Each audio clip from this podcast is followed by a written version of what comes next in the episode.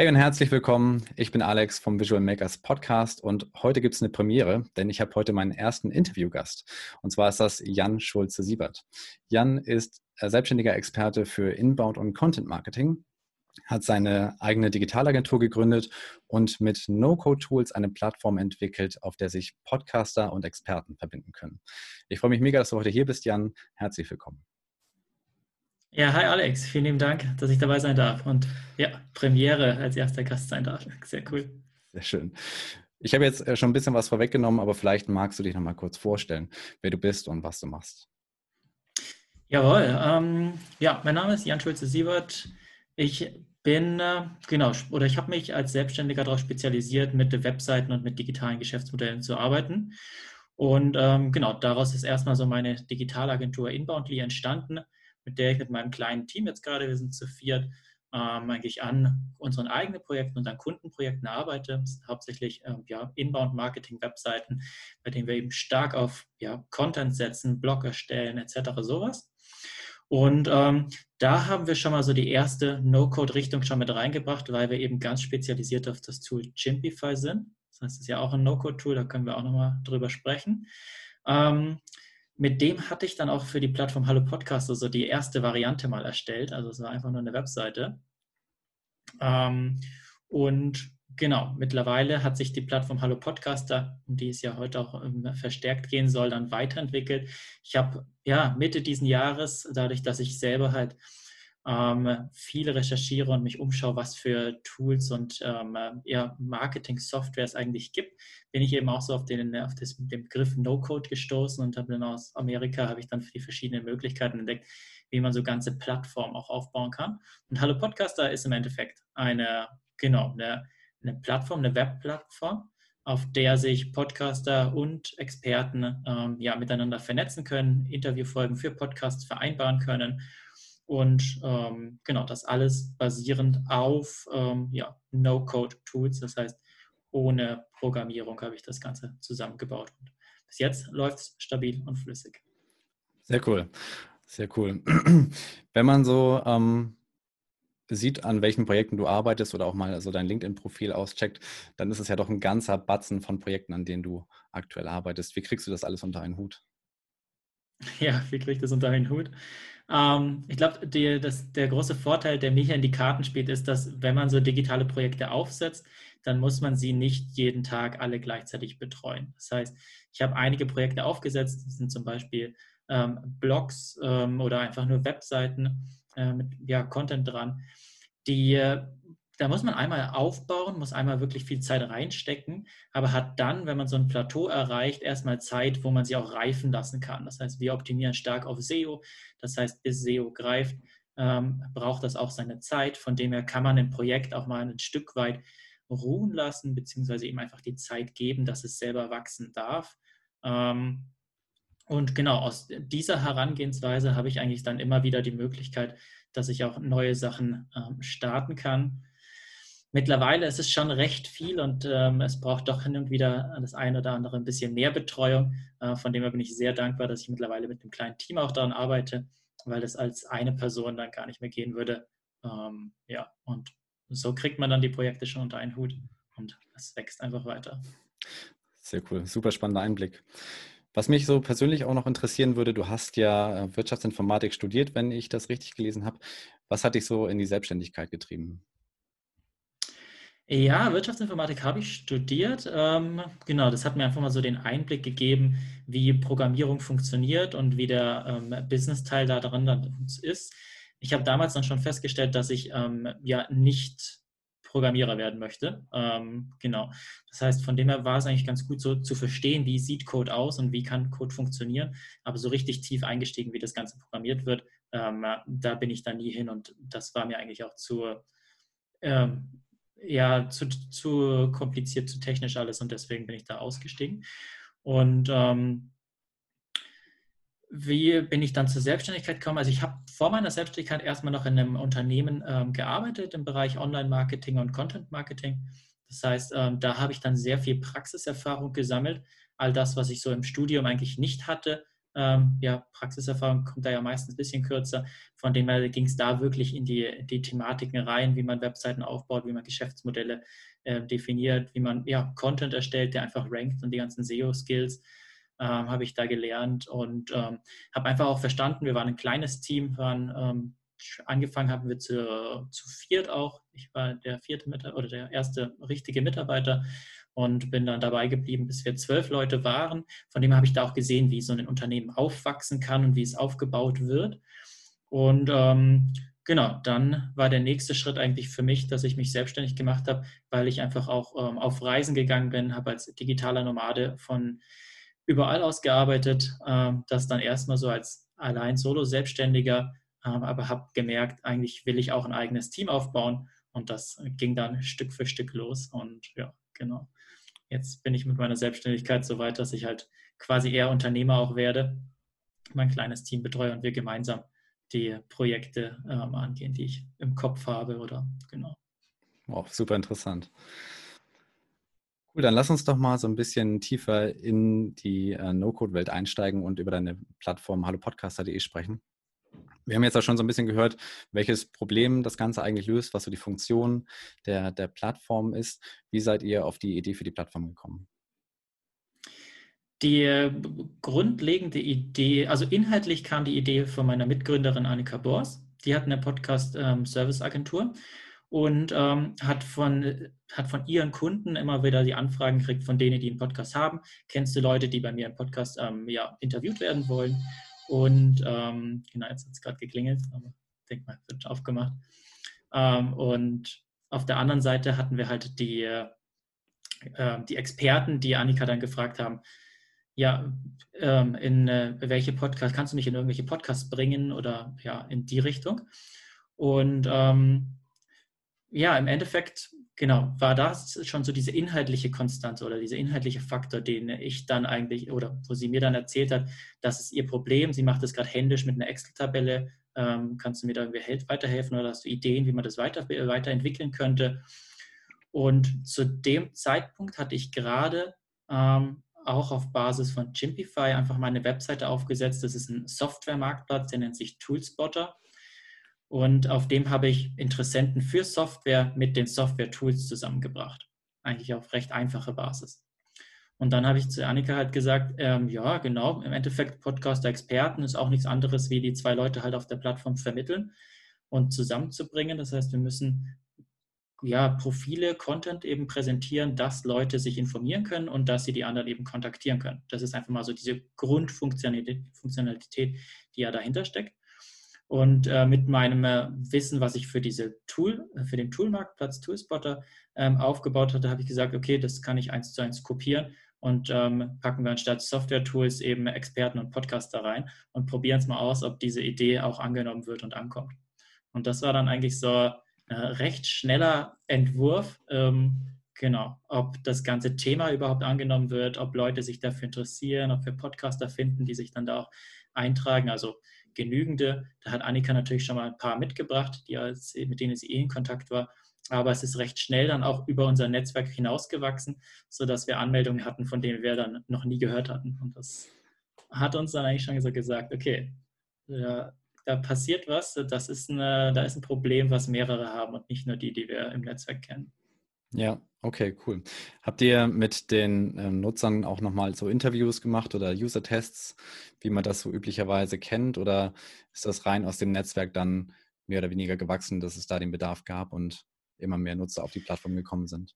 Es ist eigentlich mehr aus dem Bedarf gewachsen. Also wir haben zu dem Zeitpunkt keine User-Tests gemacht, sondern wir hatten für uns eigentlich ähm, diese Grundfunktionalität im Kopf, was wir umsetzen wollen ähm, haben das mal aufgebaut und haben dann natürlich schon auch mit den ersten Leuten mal gesprochen, ähm, wie wendet ihr eigentlich unsere Plattform an, wie ähm, ähm genau fehlt euch irgendwas, ähm, ist es für euch klar von der Userführung etc. Da haben wir uns mal so ein bisschen Feedback eingeholt, war aber in der ersten Version jetzt dann noch gar nicht, ähm, dass wir das richtig da eingearbeitet haben, sondern das haben wir dann eigentlich für die Variante 2.0 dann mitgenommen, die wir dann auf genau auf Webflow ähm, und paar andere Tools im Hintergrund dann ähm, aufgebaut haben, sodass es wirklich eine automatisierte Plattform dann auch ist. Okay, als nächstes würde ich dann jetzt einmal auf die Tools zu sprechen kommen. Und zwar mhm. würde ich gerne wissen, welche Tools du für die Plattform verwendet hast. Ja, also Grundstock ist eigentlich so für das Frontend haben wir im Webflow im Einsatz. Ähm, das ist im Endeffekt sehr ähnlich zu Chimpify, was wir davor hatten, ist aber ähm, ja noch stärker von der von den dynamischen Elementen, die man aufbauen kann und ist einfach ähm, von den Integrationen, welche Tools man andocken kann, viel offener. Ähm, genau, kommt aus Amerika und ähm, bildet sozusagen eben ja die Webseite nach außen hin ab. Und an das Tool haben wir dann eben ähm, MemberStack gehängt, ein Membership-Tool, bei dem wir eben die Profile für die einzelnen ähm, ja, Podcaster und für die einzelnen Experten dann eben pflegen können. Und ähm, die ganzen Informationen für alle auf der Plattform werden dann über unsere Datenbank sozusagen ähm, gesammelt, gespeichert. Die, da haben wir das Tool Airtable eingesetzt. Und ähm, genau, um alles miteinander zu verbinden, haben wir dann ähm, Zapier eingesetzt. Das ist dann sozusagen die Automatisierungslösung, die die Daten aus einem System nimmt und in das nächste dann eigentlich reinschiebt, ähm, wenn irgendwelche Trigger ausgelöst werden. Okay. Wie bist du auf die äh, Tools aufmerksam geworden? Hast du da explizit ja, nach Alternativen zu, äh, zu Chimpify gesucht quasi?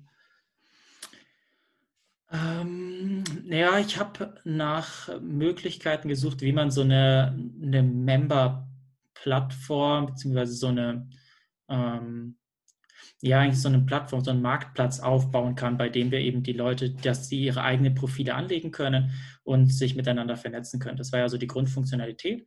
Und vielleicht da noch dazu gesagt, äh, bei Chimpify habe ich das halt immer alles manuell gemacht. Wir haben da einfach Blogartikel gepflegt, bei denen die Daten da waren. Das heißt, die Leute haben uns per Formular die Daten geschickt und ich habe das dann ähm, da manuell eingepflegt. Das heißt, da war schon erheblicher Aufwand dahinter. Und dementsprechend hatte ich so den Druck, ich muss das jetzt gerade schneller lösen, weil es kommen so viele Anmeldungen rein und ich muss das anlegen und es kostet mich so viel Zeit.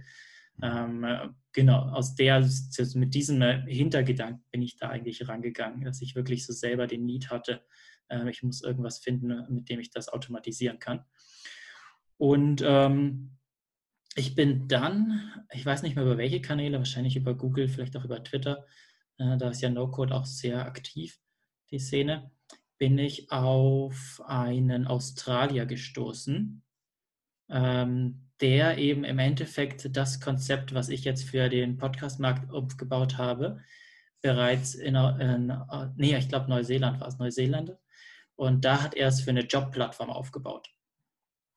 Und ähm, genau, im Endeffekt das Konzept oder dahinter ist ähnlich. Ähm, die Leute stellen sich als Experte auf der Jobplattform ein, beziehungsweise ähm, Jobsuchende können da auch Jobprofile dann reinschreiben. Also ganz ähnlicher Ansatz, eben nur jetzt für den Podcast-Markt. Man musste wieder so diese Transferleistung bringen. Ähm, okay, ich muss einfach, ähm, ja, keine Jobprofile und keine Experten, die sich für Jobs bewerben, sondern eben Experten und Podcaster, die halt ähm, Podcast-Interviews ausmachen wollen. Und genau, mit dieser Transferleistung bin ich dann daran gegangen, habe mir sein Konzept genauer angeschaut und er hat auch ja ein Webinar gegeben, wo er das ziemlich im Detail auch erklärt, wie er da vorgegangen ist. Und dann äh, dachte ich mir, okay, geil, das ist das, was ich eigentlich gesucht habe. Ähm, dann fange ich mal an, mich da reinzufuchsen und baue das jetzt auch ähm, für meinen Use Case eben auf. Nicht schlecht, nicht schlecht. Ähm, habt ihr jemals in Erwägung gezogen, das Ganze selbst zu programmieren oder programmieren zu lassen? Na, zu dem Zeitpunkt eigentlich nicht. Nee. Hm. Also wir haben im Moment im Kopf, dass wir es jetzt für die Zukunft nochmal selber oder auf eine eigene Programmierung aufsetzen lassen wollen.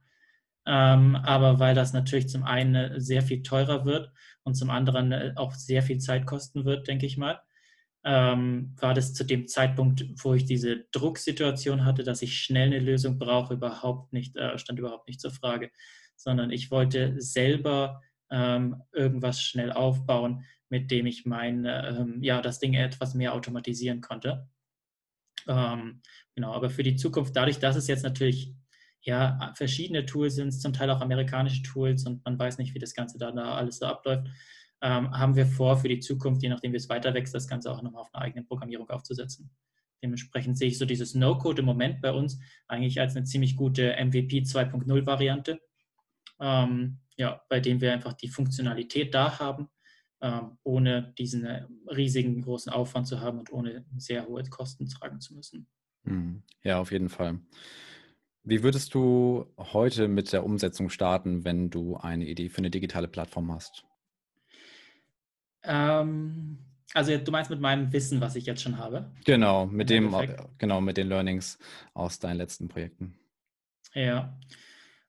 Ich glaube, dass ich schon äh, ähnlich auch wieder starten würde. Ich weiß jetzt einfach nur, wie ich ähm, die kleinen Hürden, die ich ähm, bei der Umsetzung jetzt damals hatte, schneller einfach lösen kann. Weil das Konzept oder das Konstrukt, wie wir es jetzt gerade aufgebaut haben, finde ich eigentlich sehr, ähm, äh, mach, macht Sinn und ähm, funktioniert zusammen. Und ähm, genau, von dem her ist die Herangehensweise eigentlich genau die richtige gewesen. Ähm, das Frontend-Tool aufzubauen und ähm, Backend aufzubauen. Ähm, und würde ich so auch wieder machen, beziehungsweise habe ich jetzt vor kurzem auch sogar nochmal wieder gemacht. Ähm, ich habe in kürzester Zeit eine Plattform für einen Online-Weihnachtsmarkt aufgesetzt. Nennt sich ähm, online-adventsmarkt.de.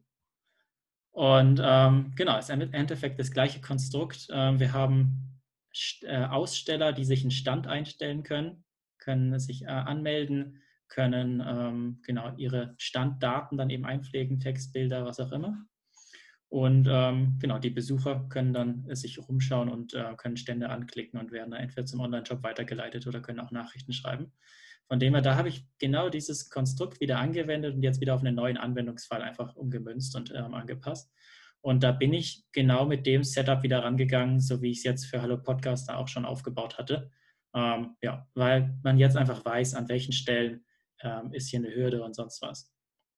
Ja, okay. Ah, sehr coole Idee. Gefällt mir sehr gut. Vielleicht auch als Alternative zum physischen Weihnachtsmarkt, der dieses Jahr wohl eher ausfällt, ja. Genau, das war da nämlich der, der Gedanke. Weihnachtsmärkte finden nicht statt. Ähm, ja, können wir nicht irgendwie unterstützen, auch die Leute ins Netz zu bringen oder einfach denen mehr Reichweite zu bieten, die einen Online-Shop haben und da irgendwie ja, Unterstützung brauchen. Und genau dementsprechend ist die Plattform jetzt der Ort, äh, ja, digitaler Ort, den wir jetzt ähm, ja, über verschiedene ähm, Reichweite Marketingmaßnahmen ähm, ja, publizieren und verbreiten, ähm, um allen, die dabei sind, einfach was Gutes zu tun und eben Mehrwert zu liefern. Ja, sehr cool. Dann lass uns doch nochmal ganz kurz über eine andere Plattform oder ein anderes Tool sprechen, was du vorhin auch schon erwähnt hattest, und zwar ähm, Chimpify, was du ja auch in vielen deiner Projekte nutzt. Mhm. Vielleicht magst du ganz kurz mal auf die Funktionalität von Chimpify eingehen. Was ist das überhaupt und äh, warum gefällt es dir so gut? Okay, ja. Um, ähm, Chimpify ist im Endeffekt ein All-in-One Marketing-Tool für kleine Unternehmer, kleine Unternehmen, ähm, bei dem du deine Webseite, dein E-Mail-Marketing, zum Teil Social-Media-Automatisierungen ähm, genau abdeckst und das alles in einer Softwarelösung eben drin hast. Und ähm, na, ich bin damals drauf gestoßen, weil ich eben eine Alternative zu WordPress brauchte oder wollte. WordPress war mir, ja, ich finde es nicht wirklich sexy und ähm, ich hatte dann immer mal wieder so diese äh, Plugin-Probleme, du datest, machst ein Plugin-Update und dann äh, zerschießt es dir irgendwo anders was oder ähm, äh, eine meiner WordPress-Seiten wurde auch schon mal äh, gehackt und dann musste ich über Backups irgendwas zurückmachen. Du, du hast, irgendwann kommt immer der Punkt, wo du richtig viel technischen Gehassel hast. Und wenn du dich dann nicht mit der Technik wenigstens ähm, auf ähm, Medium-Niveau auskennst, ähm, dann hast du eigentlich verloren und dann musst du halt irgendwelche Entwickler zahlen, die das ähm, für dich dann wieder richten und sonst was im Hintergrund machen. Und genau, das wollte ich eigentlich loswerden. Ich wollte einfach eine, eine neue Plattform, wo ich mich nicht um die Technik kümmern muss, wo ich ähm, ja, SEO-optimiert arbeiten kann, meinen Blog, mein Content-Marketing einfach pflegen kann. Und da bin ich dann auf Chimpify gestoßen und bin da auch schon seit, ja, jetzt seit drei Jahren, würde ich sagen, mit meinen Seiten dabei, habe mittlerweile alle meine Seiten dorthin umgezogen, habe mich in das Tool auch wieder so weit reingefuchst, dass ich halt ähm, ja, mich da als Experte äh, positioniert habe, habe eben speziell für dieses Tool dann eben meine äh, Agentur auch aufgebaut. Das heißt, wir sind jetzt offizieller Dienstleister für Chimpify und richten auch Kunden von Chimpify ihre Webseiten ein, beziehungsweise unterstützen hier oder machen Migrationen und ziehen Webseiten dahin um. Ähm, genau, und für mich hat sich da dann mit diesem Tool eigentlich ein super, ein neuer Markt aufgetan, ähm, den ich jetzt da gerade bespiele und sowohl den Kunden da weiterhelfe, als auch meine eigenen Projekte, meine Blogs dann auf Chimpify eben ähm, ja, optimiere und eben betreibe. Wow, sehr cool. Dann lass uns vielleicht nochmal so ein bisschen äh, den Rahmen vergrößern und mal über das generelle Thema No-Code sprechen. Mhm. Wie glaubst du, kann das ganze Thema No-Code das Gründerverhalten in Zukunft verändern? Ja, ich würde mal sagen, es kann es auf jeden Fall in der Hinsicht verändern, dass Ideen einfach viel schneller umgesetzt werden können, beziehungsweise viel schneller angetestet werden können. Also da sind wir natürlich ein Top-Beispiel, weil wir es eben so gemacht haben, dass wir ja ohne viel eigene Entwicklung erstmal hier so diesen Testballon rausgelassen haben ähm, und damit direkt Feedback wieder kriegen konnten. Und ich glaube, das ist halt für Gründer heutzutage einfach super relevant, dass man direkt mal ähm, rausgeht, Feedback kriegt, eine erste Crowd aufbaut von Leuten, die deine Idee auch feiern und merken, okay, der beschäftigt sich mit einem Problem, was ich ja auch habe, das will ich unterstützen. Und dann ist es gar nicht so wichtig, dass das Tool von den Funktionen noch nicht so umfangreich ist, sondern es muss einfach erstmal so diese Vision und diese deine Message hinter deiner Gründung erklärt sein. Und das schaffst du halt mit No-Code-Tools ähm, ja ohne großen Aufwand und ähm, auch in recht schneller Zeit. Und ähm, ja, dadurch wird es sich eben, oder das ist so diese Änderung, dass du dann wirklich deine, deine Crowd hast und mit der Crowd einfach dein Produkt weiterentwickeln kannst und dementsprechend auch viel, ich würde mal sagen, dass deine, deine Gründung oder deine Unternehmensentwicklung dann auch viel äh, stabiler steht, weil du halt Leute im Hintergrund hast, die das unterstützen, dementsprechend auch wieder mit Mundpropaganda ähm, ja, dir mehr Reichweite bringen und dir aber auch gleichzeitig das Feedback zurückgeben, wie musst du dich weiterentwickeln, dass es noch besser etc. wird. Ja, stimme ich dir auf jeden Fall zu. Du hast ja durch dein Wirtschaftsinformatikstudium auch so ein bisschen den Einblick in die IT-Welt. Und mhm. ähm, wie siehst du denn den Anteil von No-Code in Bezug auf die herkömmliche Programmierung in Zukunft? Löst das eine das andere ab oder wo glaubst du, wo geht also die Richtung hin? Nee, ich glaube, ablösen tut es es nicht. Ähm, vielleicht auch gerade, wie wir es auch wieder sehen, wir haben jetzt zwar alles mit No-Code aufgesetzt, aber eigentlich denken wir auch schon wieder dran, okay, äh, wir wollen es doch auch, oder wir können uns es vorstellen, auch mit richtiger Programmierung das Ganze noch angehen zu lassen. Ähm, von dem her glaube ich, es ist jetzt einfach eine tolle Ergänzung, die es uns als Marketern jetzt einfach möglich macht, ohne den Techniker schon mal einige Sachen vorher umzusetzen, äh, bevor er ins Spiel kommt. Das heißt, die Techies, die kriegen eine ganz neue Aufgabe, dass sie halt eher äh, sich jetzt gar nicht mehr um die, die vermeintlich einfachen Probleme oder Anwendungsfälle jetzt kümmern müssen, sondern die können jetzt wieder ihr äh, richtig brainstormen und in ähm, neue Entwicklungen gehen, die einfach schon wieder ein Stück weiter drüber hinaus liegen. Und wir als Marketer und als Anwender von den ganzen äh, Software und Tools können halt ähm, ja, vermeintlich einfache Use Cases jetzt selber umsetzen. Und so verschiebt sich jetzt diese Entwicklung, dass ähm, ja die Programmierer dadurch jetzt nicht arbeitslos werden, sondern dass die uns einen, ähm, ja, einen Hilfsmittel an die Hand gegeben haben, wie wir einfache Sachen lösen können. Und die können sich dann jetzt halt um komplizierte ähm, und einfach ähm, ja, um Technologie kümmern, die uns dann einfach, ähm, die für uns als No-Code-Anwender auch trotzdem noch wieder so, eine, so einen Mind-Blowing-Effekt dann haben wird. Das heißt, da gibt es ja noch viele weitere Technologierichtungen, in die es dann geht mit äh, VR, AR, Blockchain, ähm, KI und was auch es noch alles gibt. Also da äh, sehe ich so die Entwicklung hin. Ja, auf jeden Fall. Hm, auf Twitter bekommt man ab und zu mal mit, dass es da so eine Debatte gibt, No-Code versus Code und sowas. Mhm. Weil ich sehe das ähnlich wie du. Es ist also eigentlich kein Wettbewerb, es ist eher ja, ein ergänzendes Miteinander.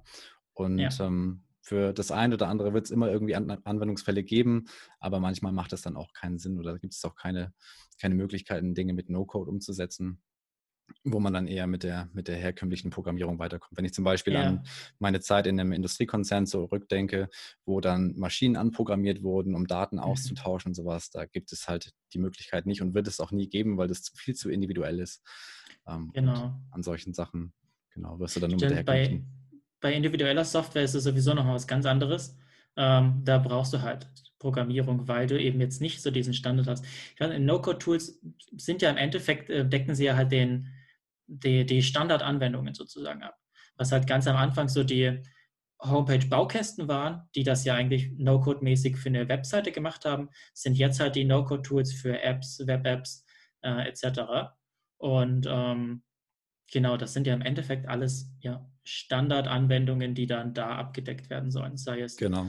Äh, ein Member, ein Profil, ein Member-Bereich oder eine Anmeldung oder ähm, äh, ja, das Formular verschicken und dann halt löst es einen Trigger aus und die Daten werden halt hier und da verteilt.